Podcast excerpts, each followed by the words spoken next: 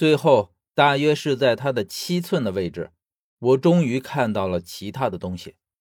我用手摸了摸，很凉，似乎是被嵌在蛇的肉里面的。我用力的将它抠出来，等拿出来才吃了一惊，这竟然是一块血红的玉印，而且无疑就是蒋的玉印。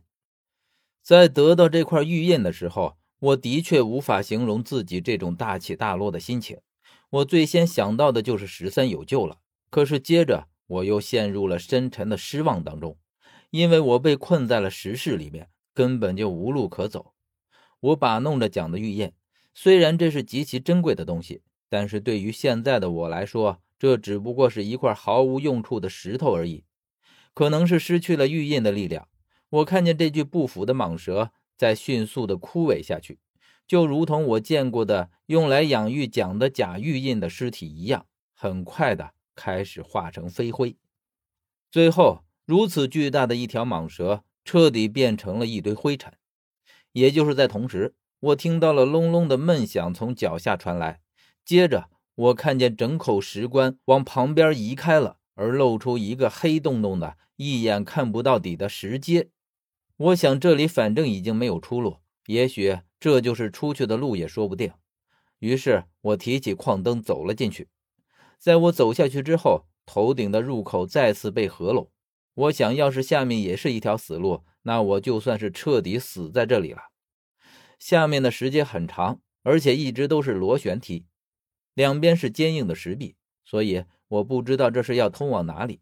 直到走了很久。我才看到了有豁然开朗的迹象，而我一路走下来的唯一感觉就是寒冷，越往下走越冷，直到走到石阶的最底部，我才知道这些冰冷来自何处。因为我现在就站在巨大的冰面上，地面反射着刺眼的光亮。我好奇地看向脚下，冰层很厚，根本就看不到底。我又用矿灯照了照周边，这里是一个圆柱形状，不知道为什么。我想到了一个字，井。只是这里实在是太大了，而且你无法相信这会是一口井，而且还是一口完全封闭起来的井。我在整个井面上寻找了一阵，这里已经完全被冰封住，丝毫没有出路。我这时才知道，我走进了彻底的绝路之中。我不是轻易容易绝望的人，但是对于此情此景，的确有一些无路可走的味道。我将矿灯放在冰面上，这不放还好，一放吓了我一跳。在矿灯下，不知何时竟然突然多出了一张脸。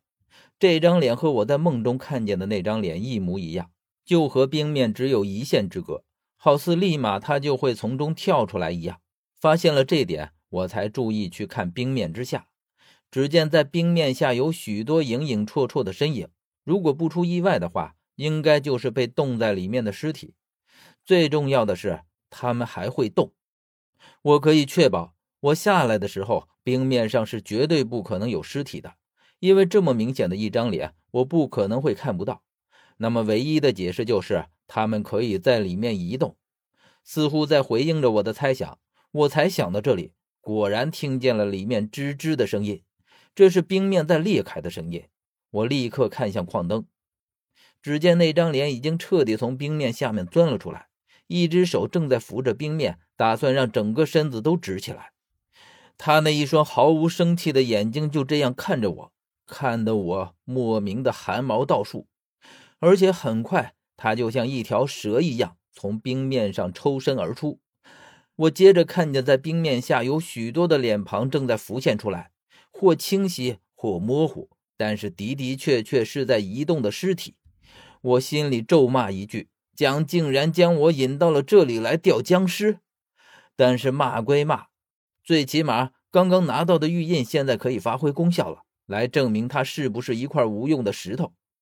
让我意想不到的是，在我拿出玉印的时候，这具尸体竟然扑通一声跪在了地上，然后朝我不住的磕头。就连冰下面正在蠢蠢欲动的尸体，都在刹那间停止了动静。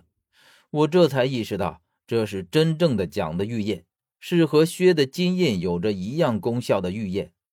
这时候，我似乎看到了生还的希望，于是我举着玉印，用很威严的声音命令道：“替我找到出去的路。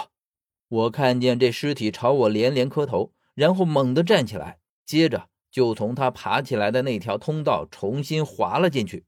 我趴下身子往下面看去，这才发现，在这冰层里竟然有一条冰道，只是因为冰完全透明的缘故，从上往下看不怎么看得清楚，只能容下一个人。这具尸体滑下去一些之后，回头看看我，似乎是在告诉我，这就是我要找的路。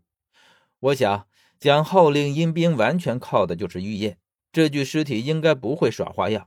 于是我提起矿灯，也跟着滑了下去。